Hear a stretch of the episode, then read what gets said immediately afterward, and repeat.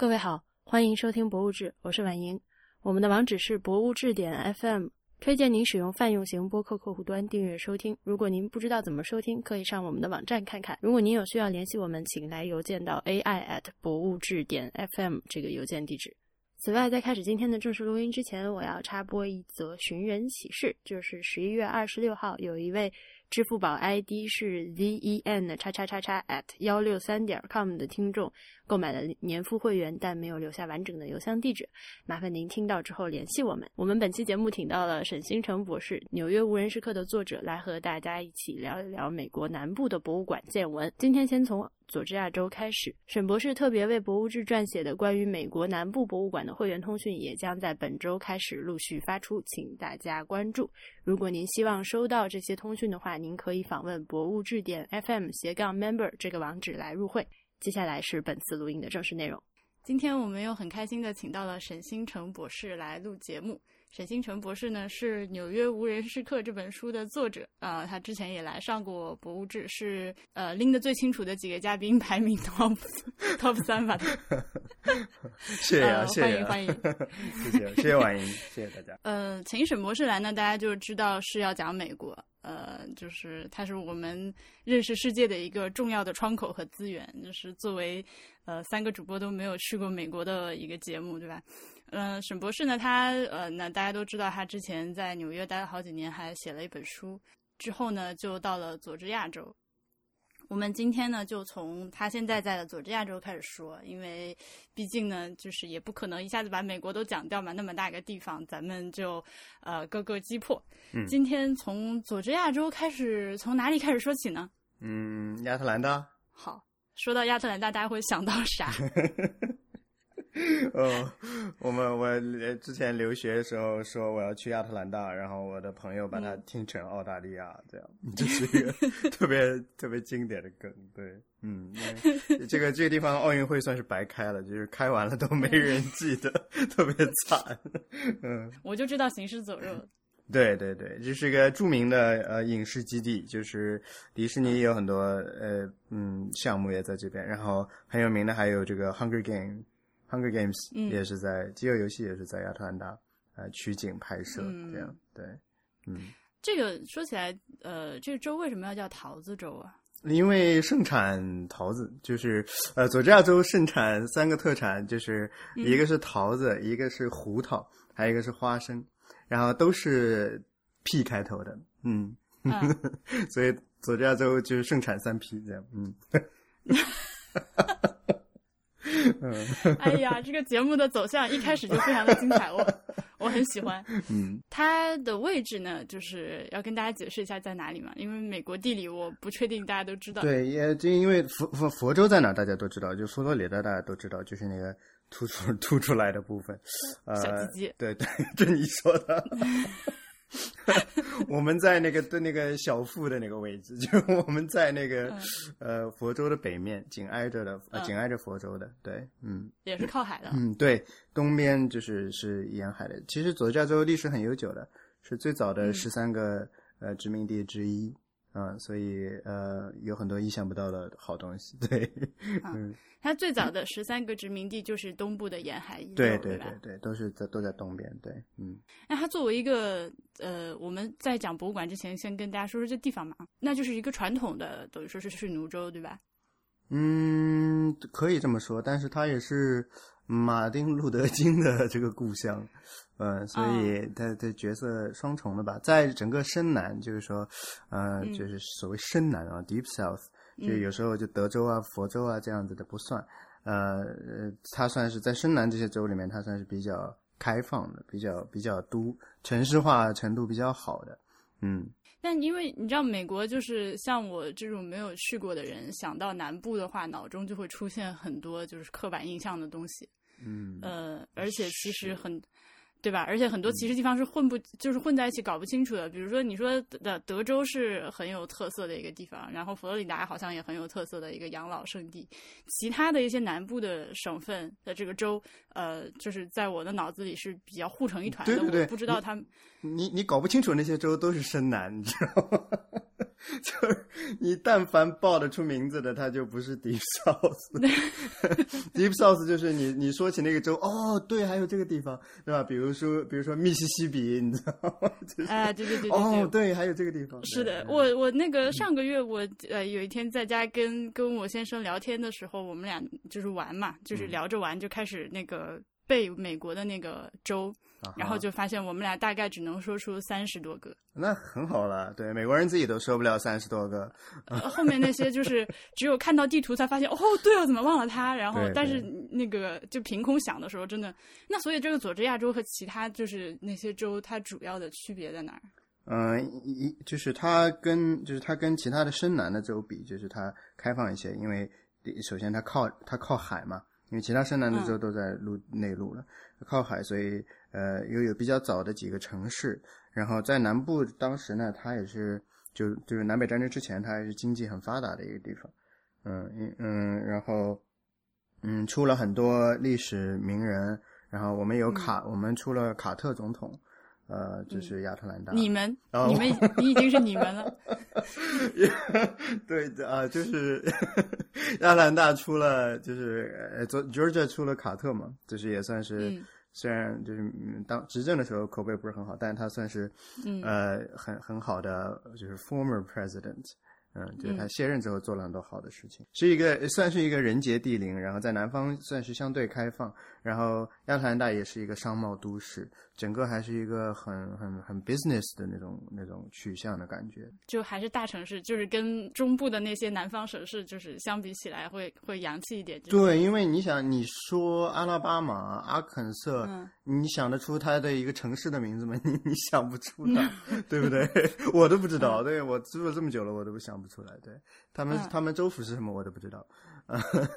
所以对啊，对啊，所以就相比起来，这个亚特兰大说出来，毕竟还是看过奥运会，还是有些人知道。然后我们这边挺有意思的是，就是九六年奥运会之后，呃，九六年之后，那个韩国人注意到了这个亚特兰大，就是他们从嗯，很多人从西部就是迁到这边，所以呃，亚特兰大韩国人口很多的啊，有一个区域一整片一整个 county 基本上都是韩国人。哦，什么韩国澡堂啊，韩国 KTV 啊，那非常非常。为啥呢？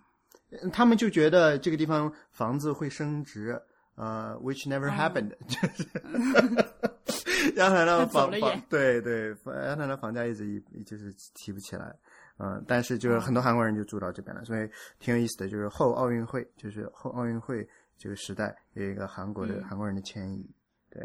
那个《行尸走肉》里面，我最喜欢的角色就是一个韩裔的在亚特兰大送披萨的小哥。啊，是吧？但但对，对的。嗯，他们生意其实比送披萨要高级。嗯，我们在跟大家介绍了一番这个风土人情之后，缓步进入主题，我们来说一说，先那就先从亚特兰大开始说起。嗯，好啊。嗯，我我其实我其实特别喜欢跟人介绍亚特兰大。因为这是个很有挑战的事情，你知道吗？因为你想啊，介绍纽约其实没什么意思啊，因为可说的太多了。啊，对，第一是这个，第二就是无论我说不说，你你都会去的。就是你要来美国，你肯定要去纽约，对不对？可是我要是把你能够说到你想来 佐佐治亚，是不是更显得有功力，是吧？是的，是的。对，所以我我在纽约因为待了两年嘛，然后我就呃，我刚到这边的时候，我自己也是很不喜欢，用了差不多一年半时间才慢慢呃调调整过来，因为它它比较像是典型的那种美国城市，它大概是美国第十四大，还不知道第十六大城市，就按人口算的话。然后它就是很典型的，它就是呃摩天高楼的这个区域呢，就是一小片。然后它因为有有旅游的，呃，就是亚特兰大是可口可乐的全球总部，啊，C N C N N 的全球总部，西半球最大的水族馆，这些东西呢都聚在一堆。但是这个城市本身其实不是那个样子的，就是你很容易误解说，呃那一片有高楼的宾馆的那个地带，这片有旅游的这个地带，就是这个城市就是。呃，本本本真的那个面貌，其实完全不是嘛。嗯，所以我也是买了车，有了驾照，然后你都出去走一走之后，我才发现，哦，它这个城市这个魂儿，它它它不在市中心，它在别的地方。嗯，包括我们学校，就是我我在佐治亚理工嘛，我们学校也都都比那一片区域感觉更有历史感。嗯，所以就是。等于是你把很多成见丢掉，就是说地铁很破啊，啊不，地铁不破，比纽约强多了。但地铁很少，对，地铁很少，然后没有地方地铁比纽约早。呃，北京可能可以有的一批。巴黎你去过吗？哦，没有。嗯，那很恐怖的。是吧？嗯嗯，对，那个对，所以就是你这些东西刨去之后，然后慢慢的对这个城市印象好起来。那你刚说你。反而不太推荐这些，就是特别游客的什么可口可乐中心这些东西，是吧？对，嗯。你去过吗？我去 可口可乐吗？去去了去了七次啊啊！这个就是来了人你就得带他去，因为这个是最重要的景点嘛。就大家都想去。对于游客来说，对这个是最重要的。是的，我好像在深圳的同学，他们说那个世界之窗也去了五六次。对，世界之窗现在还开着吗？嗯，都我都我我很小时候去。你觉得这个东西是呃不推荐的是吗？为什么？嗯，导演导演不是，就是说你肯定得要去。然后亚特兰大的这个中心这个地带呢，花一天时间左右。嗯，你去这几个东西都逛掉，大概就一天就差不多就就结束了。因为可口可乐世界其实是一个还是一个不错的地方，就整个感感觉是很很还是挺会挑动你感情的嘛。虽然它是一个大型的广告，但一进去他先给你看个小短片，然后那小短片呢还挺感人的，然后就是每次都每次都看得热泪盈眶这样。我去了那么多次，大家看了连着看了三次都还是很感动的。那片子就是很会弄，那可口可乐的人很会弄。然后它还有一个主要的卖点就是喝全世界各地的可口可乐旗下的一些饮料，就是有碳酸的，有些不是碳酸的。然后非洲的、欧洲的、呃亚洲的，对，代表中国的是那个醒目西瓜味，嗯。我们自己在中国已经下下线了，因为卖的太不好。但是他那边呃，就他代表中国，因为他这个味道就卖给中国，对，嗯，所以大家可以品尝全世界各地卖的各种各样的饮料，呃，这个还挺有意思的。这也是这被你说的，根本就很想去啊！啊，对啊，我没说不，大家不要去，就是不要光去这些地方。对，然后 对面就是左下这个水族馆嘛，水族馆就是西半球最大，然后五三三头那个金鲨。然后白鲸海豚表演，海豚表演也是整个弄得很，呃，弄得你整个呃就是童心很燃啊，就是那种感觉，嗯，嗯，哎，还是还是都挺好的，嗯，C C N 可以不用去，C N 特别不好，对，嗯，嗯好的，fake fake news，fake fake news，fake news center，fake news broadcast company，yeah yeah，你继续你继续，嗯，你有没有看过一个纪录片是呃就是讲那个金沙的？好像就是那个 base 在这个亚特兰大的这个水水族馆是吗？没不知道，嗯，嗯，他是啊，那我推荐你看一下那个，还呃虽然政治立场那个立场非常的鲜明，但是那个片子拍的还不错，嗯，呃是呃叫 The Blackfish，是讲这个就是呃金鲨他们被关在这个海洋馆里面，事实上就是呃看起来很开心，但是他受到的那个非常就是以非。嗯，怎么说？非常不经沙道的待遇，然后呃，多多代近亲繁殖，然后最后就出了很多问题的一个片子。哦，这样，嗯，他们有三头，所以你就知道那个缸子有多大，嗯，所以还是挺值得去在他们那个变成近亲之前，先大家去看一下。好的，好。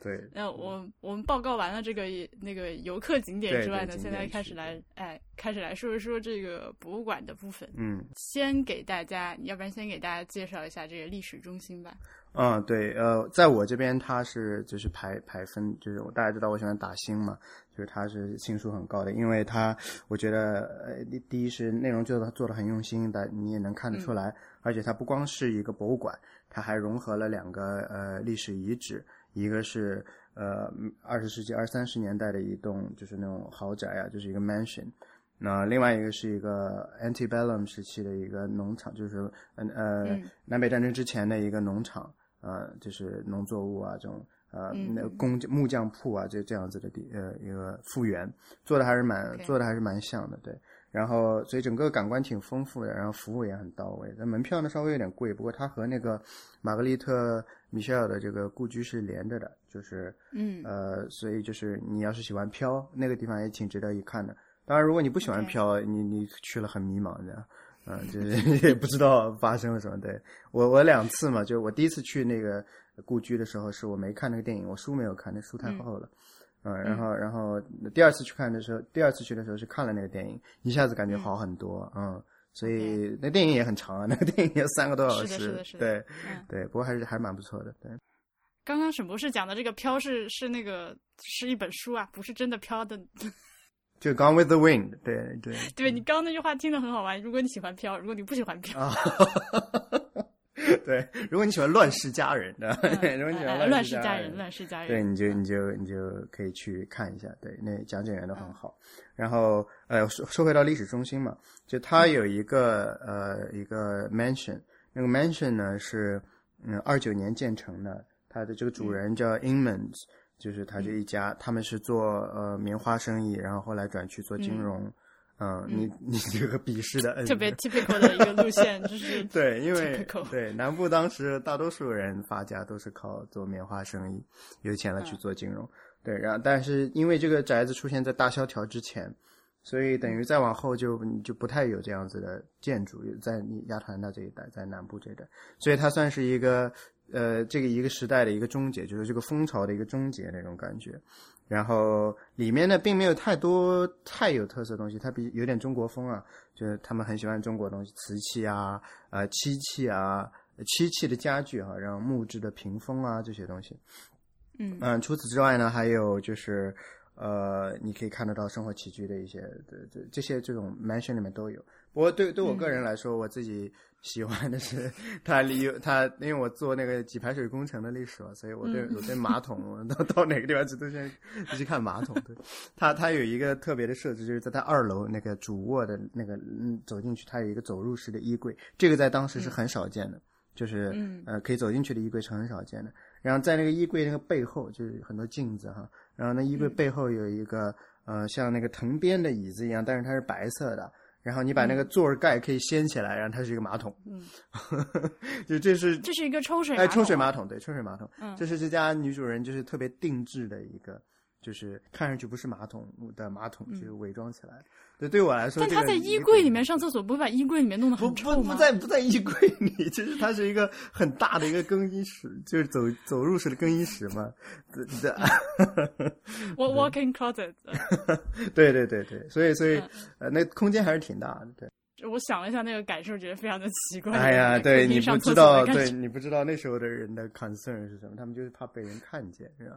嗯，然后这个房子同时它还是那个《Hungry Games》取景那个地方，因为就是那个饥饿游戏里面那些坏人啊，就是那些吃穿的很奇怪、吃吃烤乳猪那那那些人，他们就是 就是那有钱的那些人嘛，他们就在这个宅子里是他们的一个就是一个总部或者说就是开 party 的地方。为什么选在这边？因为这个呃这个建筑就是这个 mansion 叫做 Swan Swan House，嗯，就是天鹅的 Swan。就是它前面有一个坡，那个坡特就是草坡特别长，就那种汽车要绕着开上去的，所以拍一个远景过去的时候特别有气派，啊，特别气派，嗯，所以就是因为这个，他被选中来拍《Hunger Games》，然后它里面有一个小房间，就是展示他们当时怎么样拍《Hunger Games》一些展板，也挺挺有趣的，对。可是这个《Hunger Games》是一个。我我自己觉得还是蛮烂的一个，不管是文学作品还是电影，青春片，你说明你不青春了而已。就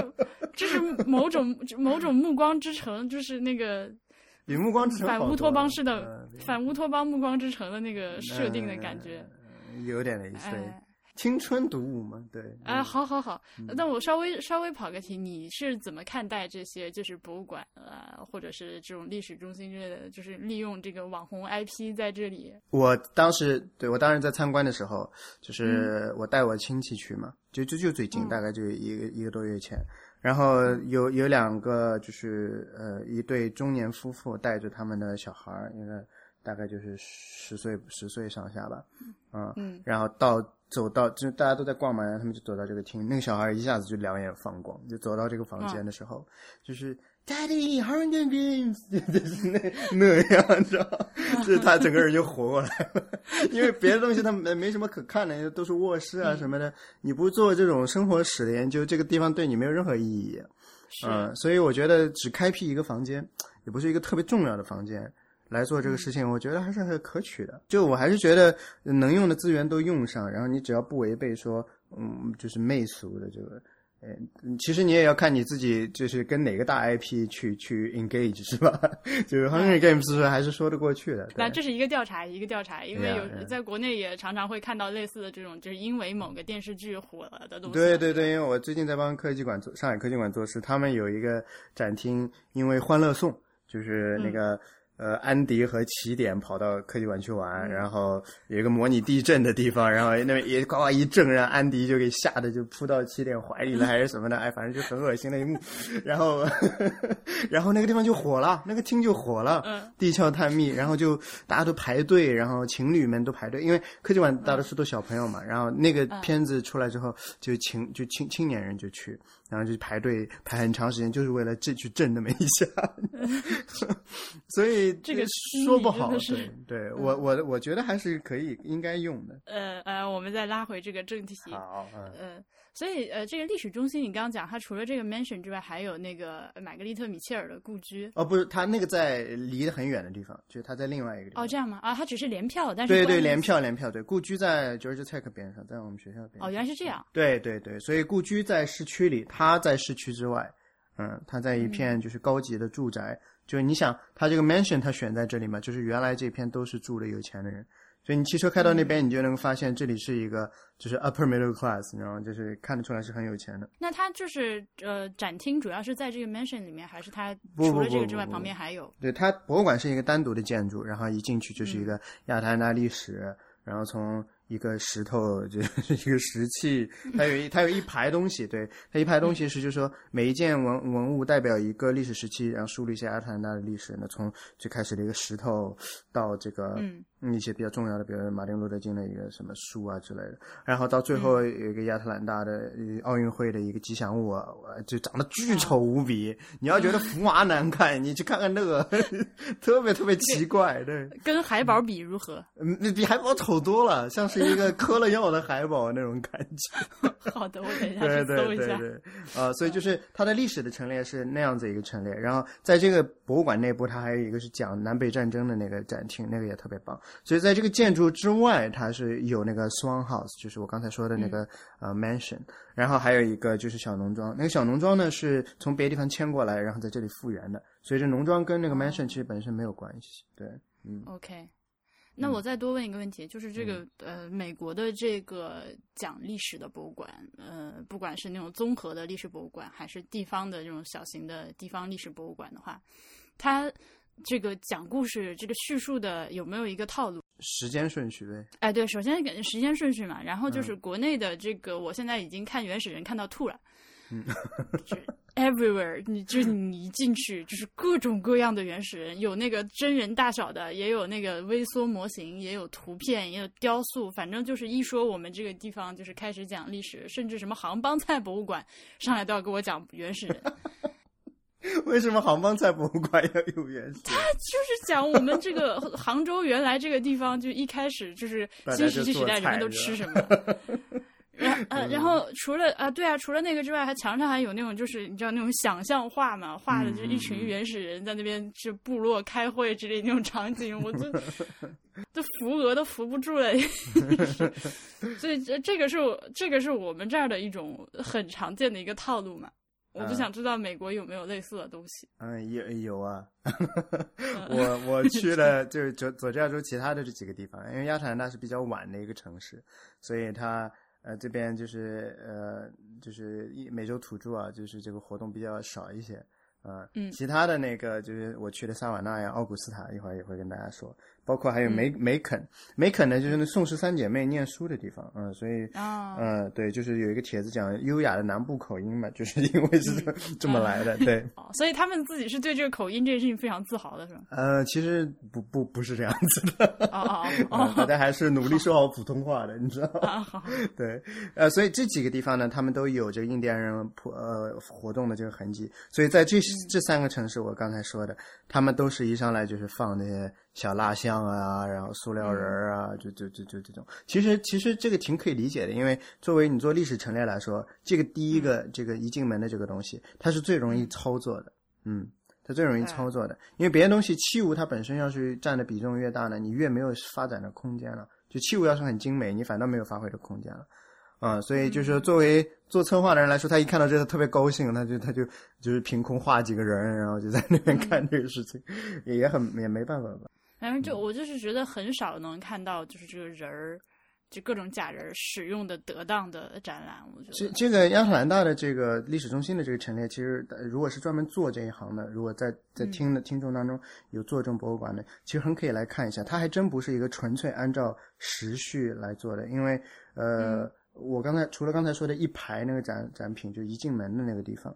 呃之外，其他的东西它都是，比如说它有一个理发店，它有一个六十年代呃一个很红的理发店，就是说这人手艺非常好，那边成了一个大家社交的一个场所。嗯，那拆掉之后，那个楼拆掉之后，他们把这个理发店整个的搬到这边来，搬到这个建筑里面来，所以它有一些这样子的这个设置。然后社区的各种节日啊什么的，所以它它挺它平挺平面的，OK，而不是一个就是呃从从古到今的这么一个过程。但其实亚特兰大挺有历史的，他就他就选他就选择不不做这不就不说这些东西，在这个厅里面不说不说这个东西。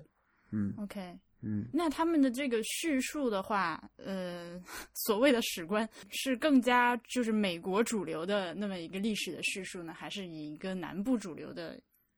历史叙述呢？嗯，对，因为这个，你刚才你刚才说到这个，就是前一阵子最近，因为哎，突然川普很会搞事情嘛，这个事儿已经过去了，对，但但前一阵子特别凶，就是说呃雕塑的这个事情，对，因为他每每天都在搞新的事情，所以大家就忘记了，就是雕塑呃南部邦联独立之后，然后仗打输了，然后他建了很多纪念碑，然后这是第一波，第二波呢，就是一九一零年代，就是三 K 党重新开始活跃起来的这个时候。就是，呃，这也是这个时期又又建了很多东西。然后民权运动的时期，就六十年代的时候，又建了一波，就等于是，呃，不不不愿意给黑人权利嘛，但他换一种表达的方式，对，其实挺狡猾的。所以这个东西在南部还包括一直到 Virginia 都是有的，就是都是一个，就是当时南部的这十一个州都是一个有很有争议的这个事情。那，所以亚特兰大历史中心里面，它有一个展览呢，是说这个南北战争的，嗯，他就是两套话都说，就是说，呃，官方叙事包括我们在我们的历史课本当中学到的，就中国的历史课本当中学到，南北战争最重要的原因就是因为奴隶制嘛，对不对？奴隶制，大家都知道这个东西，对，大家就等于是世界的共识。然而，这个事情发生的这个国家对这个事情没有共识，所以是挺有意思的事情，对。南部诸州就认为，他们当时去打仗的这个原因，是因为就是说，呃，州州权啊，就是 state right，就是每每个州应该有自己的权利，联邦政府你管管不着我这个意思。呃，他们所以他们把这个事情战败这归结为叫做 the lost cause，就是一个失败的事业啊，就功亏一篑这种感觉。呃，所以它这这两套东西在这一个展览里面是并存的。就是你你一进去之后，它一个展厅，一个展厅围了一圈，就是在在就是那一圈当中，就是有人的照片，然后它上面是一个他说的话，嗯，所以你就可以看到说各种立场的人他们在表述什么的，都是通过书信复原的。所以你看到南部的穷人是怎么看这个事儿的，南部的有钱人是怎么看这个事儿，企业主是怎么看这个事儿的，黑奴怎么看这个事儿，呃，北方的士兵是怎么看这个事儿，为了国家统一啊这样。啊，然后北方的政客是怎么看这个事儿？那一进去就是一个这样子，就等于是我把这个话话语都说满了，就各种声音都在。然后最后你看完这个展厅，它是一个军事主题的嘛，就那描述这个战争的过程，你看不出这个太多的这个立场。但你最后走出来的时候，它一个小的小小的纪念碑，纪念碑的左侧就是写的是呃终结了奴隶制，这事情特别棒。呃，纪念碑的右侧就写的是 “the lost cause”，就是说这个事情是未尽的事业。对对对，所以就是我刚我第一次去的时候我就很震惊嘛，我说哇，这这都行，就是呃，对呀，对吧？就是政治很不正确啊，说起来，但是这是南部的政治正确。然后后来我跟朋友聊，他们说就是。呃，终结奴隶制的那部分是后来加进去的，你知道吗？就是这个馆一开始建成的时候，只有这一 the lost cause 一种话语，对，所以跟我们想的完全是反的。就是我们觉得是，这这两年保守，就是奥巴马这八年就是保守保守这个白人这个势力抬抬要抬头，然后才加一个这东西，结果是完全是倒过来的，所以你就知道那套话语在在他们这边是多么就是根深蒂固这样。主流，而且是哎，对，很有生命力的。哎，那如果按照他们就是他们自己这个 cause 这个事业，如果真的就是南部打赢了之后，会是什么样呢？就一个独立的国家呀，对，就是一个，就是美国就就美国就变成两个，对对，美国就变成了两个。其实现在美国还是两个呀，就是对呀，你待久了不一样。对对，你待久了，你能够很真切的感受到这个国家其实就是两两个，嗯，就是完全是。完全是不不能不能同一间房间相处的，就是嗯。那他们这种叙述不会受到就是什么纽约这种很 liberal 的地方来的游客的抗议？这哦不会啊，你管不着啊，言论自由嘛，对吧？他爱怎么说是他的事。哦，还不光如此啊，就是说你出来之后有一个书店，然后就是那书店里面卖的书，这种名字都是。呃，我因为这这个历史我不是特太熟啊，因为我不是搞这个的。但那个书的名字就应该都是名著了，就比如说，呃，就是看看杨基老把我们搞成什么样，就是那书的抬 抬头就是这个，然后各种这个杨基老那个杨基老，就因为杨基老是南方人对北方人的蔑称嘛，然后啊对，然后就是。那个那一整排书全是那样子的，特别特别好笑，就就很逗。我觉得被你说一说，就觉得画面感变。对，然后然后那个博碗商店，它除了卖书，它还是一个餐，它还是一个餐馆，它就卖那种南部炖的那种汤，然后一天有好多种。嗯，那个我也非常强烈的建议，就是如果你来亚特兰大，你来这样，你来这个地方，就整个是一个文化之旅，挺齐全的。你既了解了这个南方的这个历史观，然后你也吃到了南方的这个。就是菜这样，他就卖汤，其他的其他的没什么特别的。对，有几几款汤这样。嗯嗯，你刚刚说的这这些话，我有很多问题。首先就是 “Yankee” 这个词，并不是直指纽约人啊。哦，不是，就北方人都是，就是 Virginia，就是这个 Mason-Dixon Line，就是美国有一个南北分界线，跟我们这个秦岭淮河一样，就是它往往北面的这些都是洋基佬。洋基佬，洋基佬不是羊的基佬，就是洋基。哎呀，这期节目呀，那哎，那这个词到底啥意思嘛？就蔑称啊，就像北方人叫南方人叫红脖子嘛，就是互相都有蔑称，这样。嗯，对，我的意思就是说，你说，比如说红脖子，就是非常具体的一个意思嘛。哦，对，因为杨基老师就是英国人，当时教美国人教这个嘛，嗯，就是说他们土嘛，南部嘛，你后来也是跟英国人搅和在一起的，就打仗的时候，嗯，因因为他们是一波的嘛，对。所以就是他们，他们就是觉得自己是，因为南部就我刚才说的嘛，就是说棉棉花商人，他们这些人很有钱的。当然了，北方这些人其实也很有钱的，但就是说他们自己觉得他们有一个绅士文化，所以就觉得那些人都是土老帽。而尤其是那些人要跟黑奴混在一起，你说那是不是对于他们来说，他们就觉得就是你们这些人都不配为人啊，这之类的这样。嗯，对，嗯。OK，所以。他们就是按照南方人自己的理解来说，嗯，呃，其实就是这个蓄奴只是当初要争的很多事情之一。哦，其实的战争开始的时候，他们就是说我们要捍卫奴隶制的，就是有很多资料记载的。打完之后不承认了，就是说，打完了就是说我们是为了捍卫周全这样。因为你你想你在就是这个形势不对的时候，你要改变舆论的呀，对不对？啊，因为你你进入一种被欺负的状态了嘛，啊，你原来是争取一个东西，后来你被被被打的，就是就是就其实一开始的南军挺占优势的，后来就被就不行了嘛，然后被打了之后呢，你就开始进入一种受害的这个心态嘛，然后你就会说啊，我是我是为了要捍卫一些东西，那你这话语就整个就倒过来了，对，嗯，嗯，那么他们南部人就是自就是这个这个非常。呃，怎么说？就是引以为傲的这种所谓南部的这个 glory，都都是就是有些啥呢？就 大家可能就很多人不知道的是，就南北战争之前，南方其实不比北方差多少的。就是我们因为现在以很多现在的标准来衡量，包括历史学家现在去衡量，就是说开始打仗的时候，北部造铁路、造电报速度有多快，南方比它差很多，是确实是这样子的。可是你衡量 GDP 的方法不是这样子的。对不对？这是你产业格局不同，对不对？是，就是你打起仗来，有些有些产业它很很快投入军用，你造棉花的，你就你 对吧？你就只能做衣服嘛，对吧？所以就是，但是他是很有钱的，呃，很有钱，很有文化，然后呃也有自己的工厂，所以就是我们你这问题是啥？我忘了。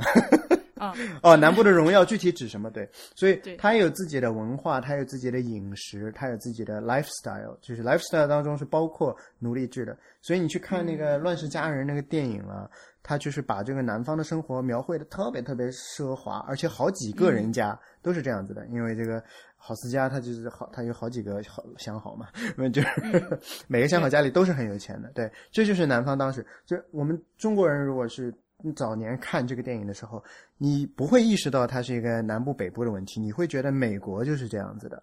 啊，其实其实不是不是只是单纯的是这样，它是一个这个玛格丽特米歇尔她本身是一个呃很为南部自豪的，因为她家里祖上也是替就是呃邦联军打过仗的。那你跑到他那故居里面，他那些橱上面还放着那个照片，就是他的家里面的这些先人这样啊，所以就是这么一种，就是你家里面如果是为这个呃引号的就国家就是独立奋斗过，然后你失败了，你肯定对这个地方还是很有感情的嘛。就它是围绕着，就是既有文化特色，又有饮食的特色、生活习惯的特色。然后确实，他当时经济的状况什么的都不是我们现在想的那样，就说哦，南方跟北方打，那跟南方肯定要输的。其实还当时还真不是，对。OK，嗯，亚特兰大当时它为什么很重要？就是说它是一个铁路枢纽，它是一个新兴城市，在那个《乱世佳人》的电影里面也也有展现的，就是有很多铁路、火车进进出出的。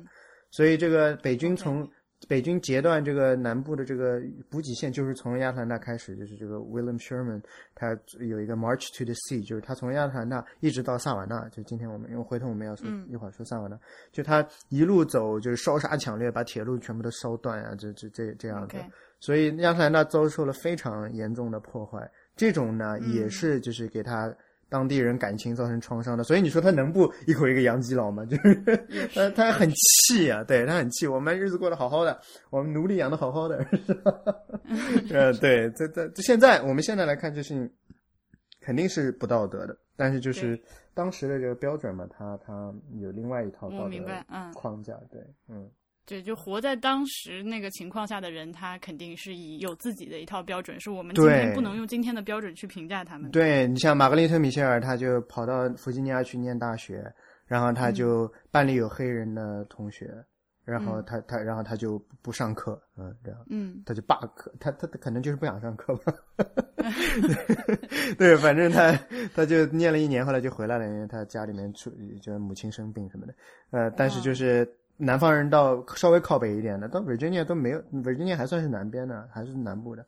去那边然后就就就他就遭受到文化冲击了，所以你就知道当时这个两种价值观差的有多远，嗯嗯嗯嗯。那这个呃，那我们就顺便说一说他的这个故居好了，嗯嗯，他是在你刚说他是在市中心的，对他就在佐治亚理工，嗯，我先提一个一般人不知道的，这个是一个隐蔽的一个景点，就是玛格丽特米歇尔的故居的对面。街对面是一个白白白色大理石的一个房子，就是有一只老鹰在门口，你一看你就知道它是联邦的建筑。活的老鹰？对，不不不不，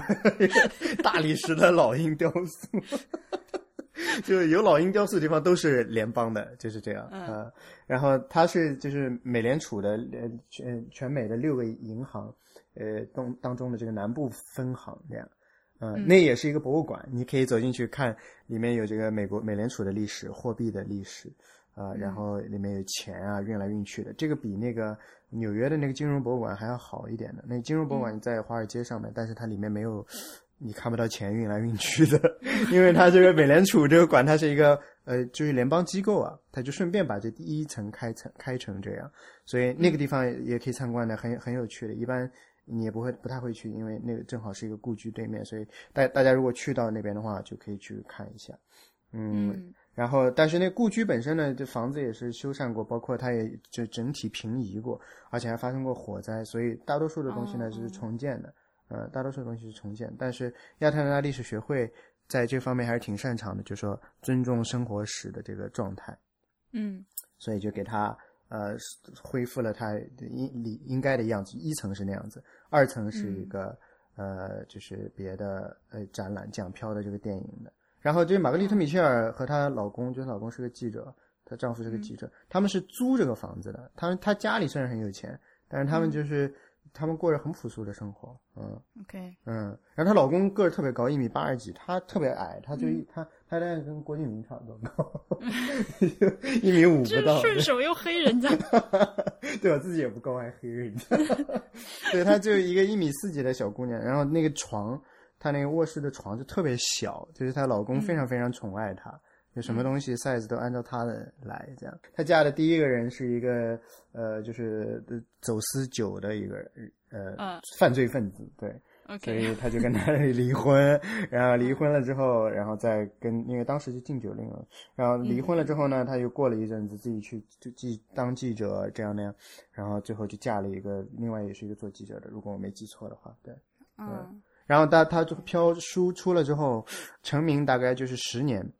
就是呃，就是正式可以就盛年的时候啊，然后就出了个车祸，就是他就要去看个电影，过街的时候被一个坡上面冲下来的出租车给撞死了，嗯嗯，很很很遗憾的事情吧，嗯。但他他自己这个人挺有意思的，他其实他大家如果让家人看了就会知道，其实挺玛丽苏的呀，就是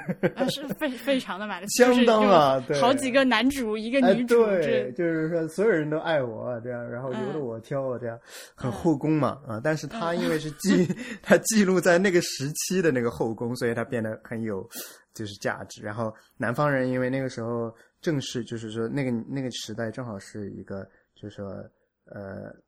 就种族矛盾这种事情都挺严重的嘛，然后，呃，然后他他们就挺挺需要这个东西的，就是说，你看我们当时多好，就要是你们不不把不打我们，我们日子过得多好，就他们需要这东西，所以他飘的这个首映，就《乱世佳人》这个首映是在这个呃亚特兰大，哇，万人空巷，所有的人都去，嗯，所有人都到街上去，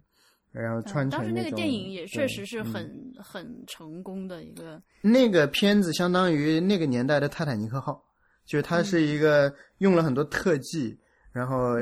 用了很多就是新的布景的这种方式，然后音乐，整个都是。非常有概念的，它包括一上来是一段七分钟的一个交响乐，然后呃呃，就是那种 一个镜黑的一个画面，就是很莫名的。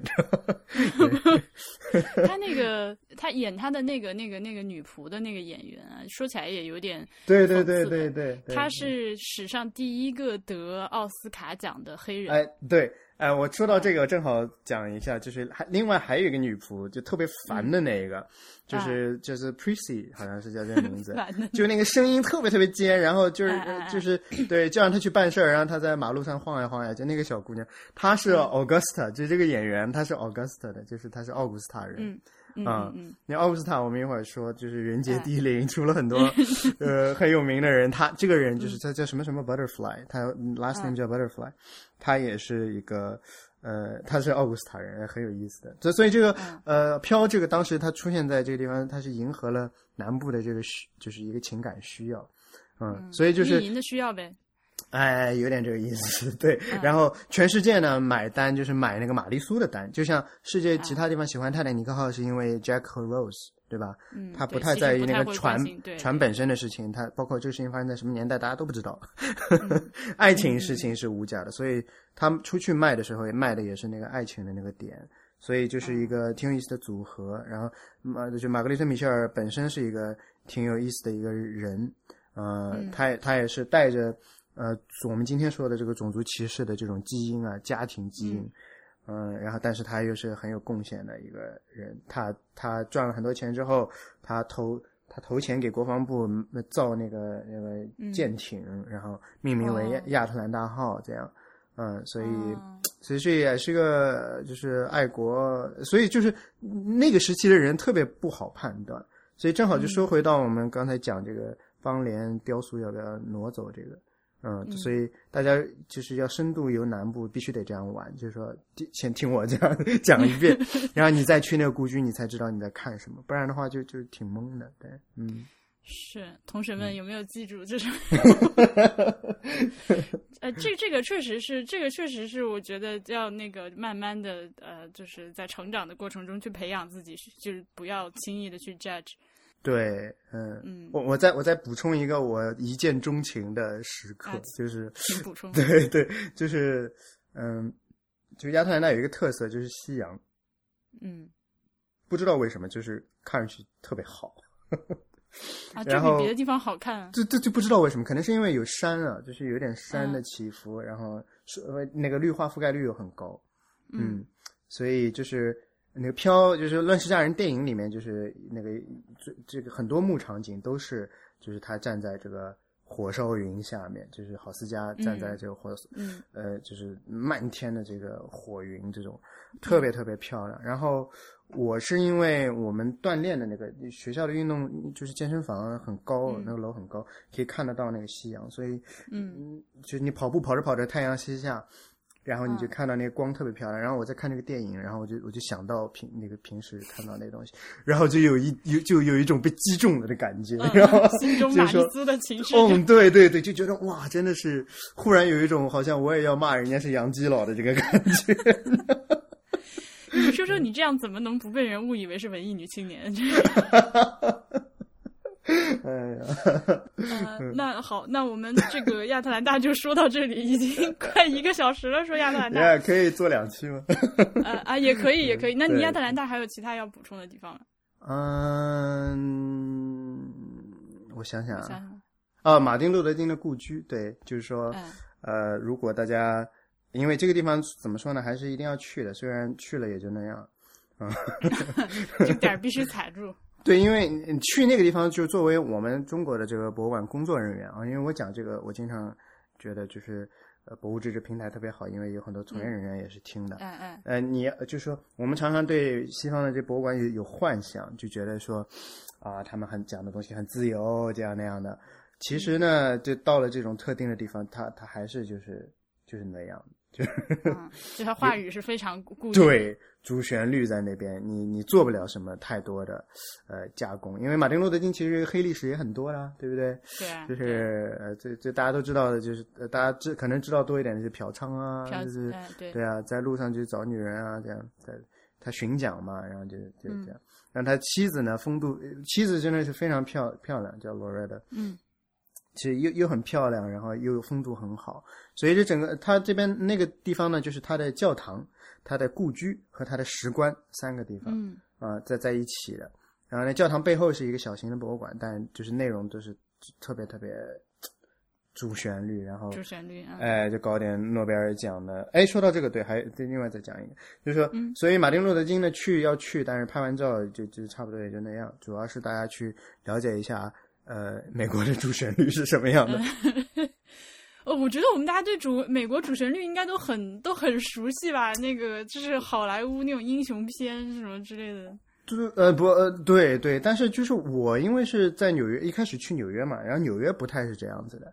嗯。纽约基本上好像一个一个地方都没有是这样子的，对。但我后来去华盛顿、去费城，其实那些地方都是有的，我们可以下一次再讲。呃，然后这这个马丁路德金这个有，然后我后来就是马丁路德金，呃，因为有这个人物在，所以亚特兰大大概两年前开了一个新的博物馆，叫做民权与人权博物馆，来纪念就是六十年代这个民权运动，然后还有一些后续的一些。同性恋的这种呃解放，因为亚特兰大其实是所所谓的就是南部的，就是 gay capital，嗯，OK，啊，就是一个同性恋非常呃就是相对开放的，哎，对，就到处都有彩虹旗的那样的一个地方，呃，所以它也是标榜这个东西。那个展那个展览里面呢，就就是典型的主旋律，就是一进去之后，左边是呃历史耻辱柱上的那些人，右边是拿诺贝尔奖的这这样那样子的人，然后。对啊，像昂山素季现在也也跑到左边去了，啊啊啊，跑到左边去了啊！没有没有，我我那个对博物馆里面没有变，我不知道啊。然后就是，然后中间挂了几些几一些画呢，就是这种呃，作为普通的老百姓，你也可以干这个干那个，就是属于那样子一种教育，它也是一个嗯呃主旋律的这个教育。也去呢，主要也是小朋友去，那馆也挺小的，但是他现在在那个联票上面啊，然后。我上一次去的时候，他有一个展览很有意思，说介绍中国的大防火墙，嗯，你在那边敲字，然后你点发送，然后告诉你发不出去。但是他就是只是模仿那感觉。对对对，他模仿他，然后你有一个 tablet，就是你可以干这件事情。呃，然后第二次，我朋友后来前一阵子再去的时候说，好像里面没有这个东西。嗯，帝国主义亡我之心不死啊。对对对，所以呃，去看去看一下对方，就是人家是怎么看这些事情，呃，本身还是一个挺有趣的，是很有意思的事情，对，感觉对，嗯，哎，但是这个民权还有这个人权这种东西，想把它做成一个博物馆纪念馆，我就觉得。也是因为我没有看到，所以我就很难想象，就是你如果让我来做这样一个馆的话，我会搞成什么样子？因为这个东西它就是这个意识形态太强了，嗯，而且这种东西其实就是我们今天觉得呃理所应当的这些东西，将来可能也是会变的，而是肯定会变的。就是嗯，你历史的时间拉得更长，将来其实很难讲会往哪个方向继续走嘛。嗯，所以就是它是一个非常当下的一个。一个一个价值观的一个实物的体现，我就很感兴趣。就是对那个，我离开加拿大之前，他们要呃有一个在 Winnipeg 有一个呃人权博物馆开张，但是呃呃，但后来我我走了之后，他们才开，所以没有看到。嗯呃，如果我们有在加拿大的听众的话，方便在附近的可以去看一下，然后来跟大家分享一下这个什么样的体验。嗯，他那个。而且它那个博物馆的建筑就就因为你看外形你就觉得它非常的，它是一个下面像一坨翔，然后中间竖起来一个，中间中间竖起来一个尖塔的那种感觉，就是呃感觉象征意味非常的强烈，呃就我就我就还觉得墙上的尖塔这是什么 象征？嗯，对，因为我在费城看的那个也不成功，就是说我。当然了，我看到这些东西，本能的就有点反感，嗯，就是觉得这些东西都很套路嘛。确实看下来也都是很套路，嗯，对。而且这种其实。你现在就现在的美国来说，其实已经在已经被打脸了嘛？那总统是这样，你是搞这些玩意儿，对吧？嗯，自己都放弃这套了。对我我我们俩肯定不是说去反对这些平权的东西的。我是我是相当相当的女权主义的一个人，但是我就是说，像类似的这种东西，由于你它是一个纯的，就是思想的一个去展览，你还不如呃，但。这这是这是我自己在这儿还没有看过乱讲。那如果说是呃让我来选的话，我会更愿意去看。我可能觉得更感兴趣的，像是历史中心那种，它是基于一个东西的，呃，不是这种彻底架起来的。对对对对对，它如果是关于意识形态的 ideology 的这种陈列，还不如原始人那个进去一堆塑料人这个 这些东西，真的是嗯嗯。嗯啊，还有最后最后讲一个，就是亚特兰大就一句话，亚特兰大有一个很很有名的艺术博物馆，叫做 High Museum。嗯，就是这 High Museum 呢，号称南部的大都会啊。OK，所以大家就不用去了。怎么能这样？因为特因为就是挺一般的，就是他当然是作为本地人的这些高级高的呃，就 Upper Middle Class，他是很喜欢去那个地方，但是就是挺那没有别的地方可以去吗？对，然后他他那个区域在那个很有钱的人的区域，这是一个很重要的原因啊。所以这个城市本身呢，还是还还是挺有意思的。就是说，嗯，你需要花一些时间去了解它，然后开出城去。嗯，还有一个石头山，就是石头山上面就是呃，也是有这个呃南部的呃伪总统、伪将军、伪将军那个 岩壁浮雕这样这这种感觉。对，然后并不是那个四个大脸的。呃，不是不是不是那个，不是那个，对对。然后他他这个地方，我那个我书里有写，所以我就不多说了。但他也是一个歌颂呃南南部的这么一个东西，所以他整个情绪其实还是挺连贯的。就是说，南方有一套自己的话语，这样。嗯。OK，好，那我们亚特兰大就先说到这里。好，好。美利坚博物志南方荣耀的上半部分就为大家播出到这里，接下来是关于萨瓦纳和奥古斯塔的内容，也同样精彩，请大家期待。感谢大家的收听，再见。